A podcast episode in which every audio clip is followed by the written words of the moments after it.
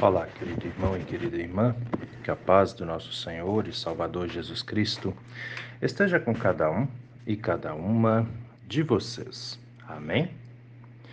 Hoje é sábado, dia 4 de março, e antes da nossa reflexão, quero convidá-los e convidá-las para as atividades que temos em nossa paróquia Apóstolo Paulo nesse final de semana. Aqueles que quiserem participar conosco são muito bem-vindos e bem-vindas. Lembrando que hoje temos início né, ao, é, às atividades do nosso culto infantil nas comunidades de Bom Jesus e Nereu Ramos. Começa logo mais às 9 horas e vai até às 10 e meia da manhã. E na comunidade da Vila Lense, começa às 8 e meia e vai até às 10 horas. Hoje à noite também nós temos encontro de jovens na comunidade da Vila Lense, começando às 19 horas. E hoje à noite também nós temos é, às 19 horas culto na comunidade de Ribeirão Grande do Norte, 19 horas. Amanhã de manhã nós temos culto às 9 horas da manhã na comunidade de Nereu Ramos e também amanhã à noite, às 19 horas, temos culto na comunidade da Vila Lenze. Lembrando também que logo mais às 8 horas estaremos também iniciando as nossas atividades do ensino confirmatório. Todos são convidados, convidadas igualmente muito bem-vindos e bem-vindas também. Amém? Sendo assim, vamos meditar na palavra. As palavras das senhas diárias para hoje trazem do Antigo Testamento o Salmo 12, versículo 6, onde o salmista escreve assim: As palavras do Senhor são palavras puras, prata refinada em forno de barro depurada sete vezes. E do Novo Testamento, as senhas diárias trazem o Evangelho de João, capítulo 6, versículo 63, onde Jesus diz: As palavras que eu lhes tenho falado são espírito e são vida. Querido irmão e querida irmã que me ouve nesse dia, quando você ouve alguém falar palavra de Deus, a palavra de Deus, o que vem à sua mente? Como você enxerga a palavra de Deus? E o que é a palavra de Deus para você? Né? Como você vê a palavra de Deus e o que é a palavra de Deus para você. Bom, vamos tentar aqui responder é, na ordem contrária da pergunta, né? O que é a palavra de Deus? Talvez você já tenha parado para pensar nisso, talvez não, talvez isso é muito claro para você, talvez não, né? Mas a palavra de Deus é aquela palavra baseada nos ensinamentos bíblicos, é aquela palavra que parte do que a Bíblia diz e não do que o ser humano quer. É aquela palavra que vem realmente da parte do que, se nós olharmos na Bíblia, a gente vai ver que está conferindo, né? A palavra de Deus, queridos, queridas, para nós, ela pode vir de diversas formas lendo a Bíblia, orando, é, recebendo uma oração, às vezes alguém orando com você e por você, né? Indo no culto, indo na missa, ouvindo a pregação feita pelo pastor, pastora, né, o padre. A palavra de Deus, ela sempre vai vir para nos orientar. E ela vai estar baseada na Bíblia, porque afinal de contas a própria Bíblia também é a palavra de Deus, por isso que chama Escritura Sagrada ou Sagradas Escrituras. Sagradas porque vem da parte de Deus, porque fala sobre Deus, porque ao lermos ou ouvirmos Isso nos coloca em comunhão com o Senhor. Palavra de Deus, entende? Palavra de Deus. E quando você ouve, né, o que vem em sua mente? O que significa essa palavra para você, para a sua vida? Né? Como você é, vê isso? Como você é, enxerga essa questão da palavra de Deus em sua vida? Por que, que eu pergunto isso? Porque hoje em dia nós vivemos numa, num tempo, numa era que as pessoas estão banalizando muito o que é sagrado. Tem pessoas, por exemplo, que quando se fala de palavra de Deus não estão nem aí, não dão a menor importância para isso. Tem pessoas que enxergam a Bíblia como um livro qualquer, um livro de história. Né? Uma vez uma pessoa chegou para mim e falou assim: Ô oh, pastor, eu, eu li a Bíblia toda e aquilo lá, não, a história não fez sentido para mim, não. Eu falei: Mas como não fez sentido? Por quê? Pois é, ué, porque eu. Porque o senhor sabe, né? A Bíblia é um livro de história. Eu falei: Não é, não. Ela, mas como não? Tá falando da história do povo de Israel, tá falando da história de Jesus. Eu falei, você não se deu conta que a sua história está ali também? E a pessoa falou, não, eu não li por esse viés. Achei até chique a palavra que a pessoa usou. Eu não li por esse viés. Falei, pois é, aí que está o nó. Nós não podemos ler a Bíblia como se ela fosse um jornal ou como se ela fosse um livrinho de história.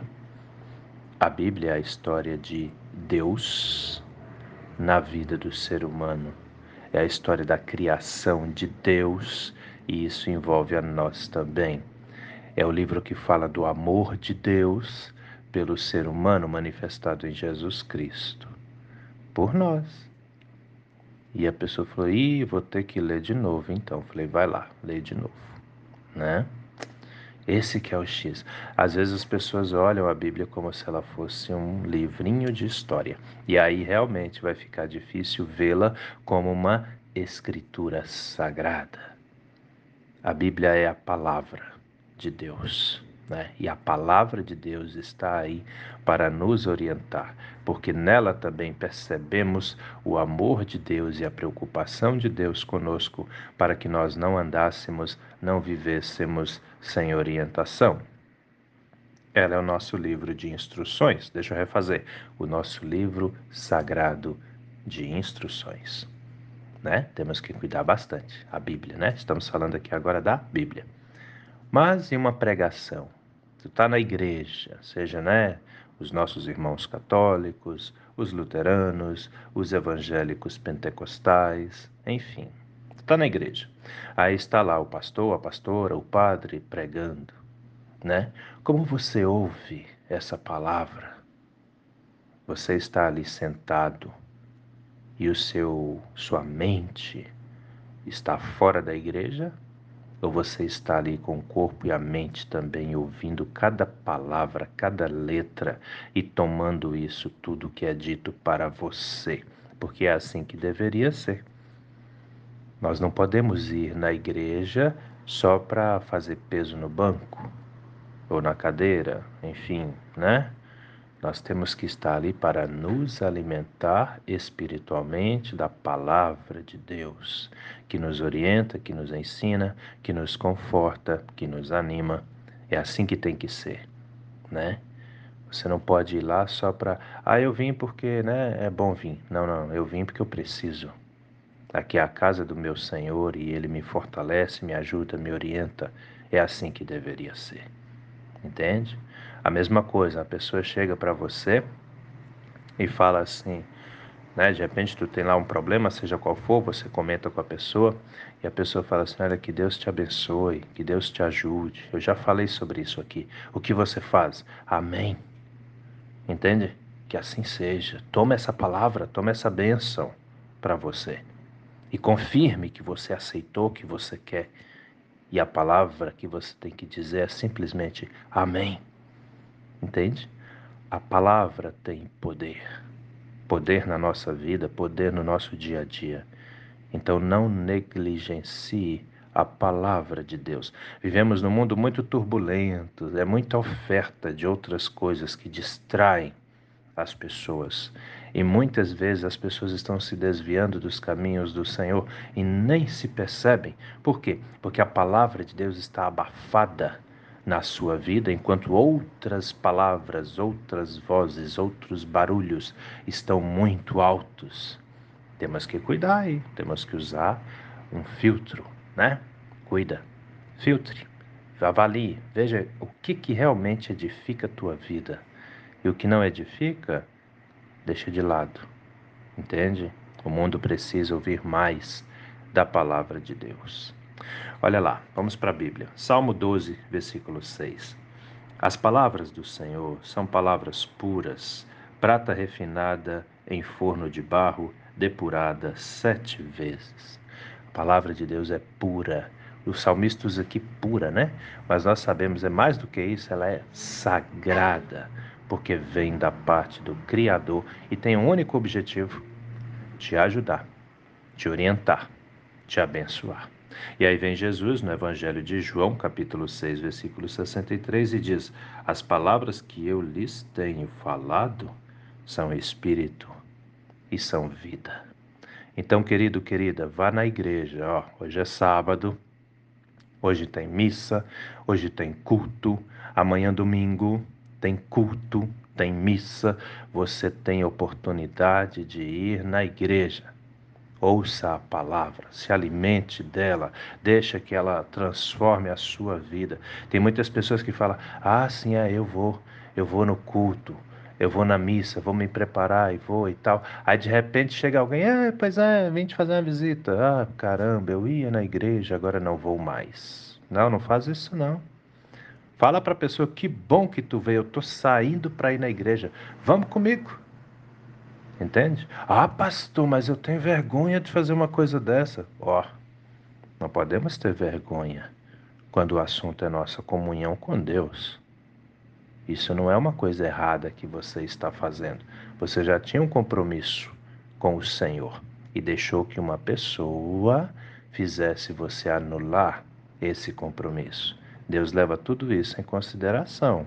Cuidem com isso também, tá bem? Estou falando da nossa comunhão com Deus. Ela é extremamente importante. Não deixe que a sua comunhão com as pessoas anule a sua comunhão com Deus. Vá ouvir a palavra do Senhor. Todos nós precisamos dessa palavra. Amém?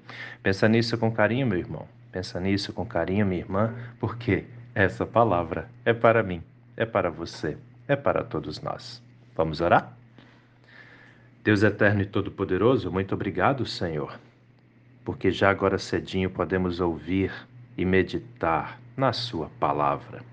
Te pedimos, Pai amado, fale sempre conosco, nos oriente, nos ilumine. Quando estivermos lendo a Bíblia, se não entendermos algo que está ali, ilumina-nos com a luz do Seu Espírito Santo de modo que tenhamos entendimento, de modo que compreendemos aquilo que o Senhor quer falar para nós. Fique conosco hoje, a cada instante, nos guarde, nos proteja. Abençoa, Senhor, as pessoas enfermas, as que estão em tratamentos em casa, as que estão internadas em hospitais, as enlutadas. Abençoe nossa casa, que a Sua palavra fale mais alto para todos e todas nós do que qualquer outro barulho que escutarmos. Fique conosco, fique com todos nós, desde a mais pequenina criança até o idoso, a idosa de maior idade. É em nome do nosso Senhor e Salvador Jesus Cristo que te pedimos e desde já também te agradecemos, pois temos a plena certeza de que o Senhor ouve e atende as nossas orações. Em nome de Jesus. Amém, Senhor. Querido irmão, querida irmã, que a bênção do Deus eterno e todo-poderoso, Pai, Filho e Espírito Santo, venha sobre você e permaneça com você, hoje e a cada novo dia de sua vida, em nome do nosso Senhor e Salvador, Jesus Cristo. Amém e até a próxima.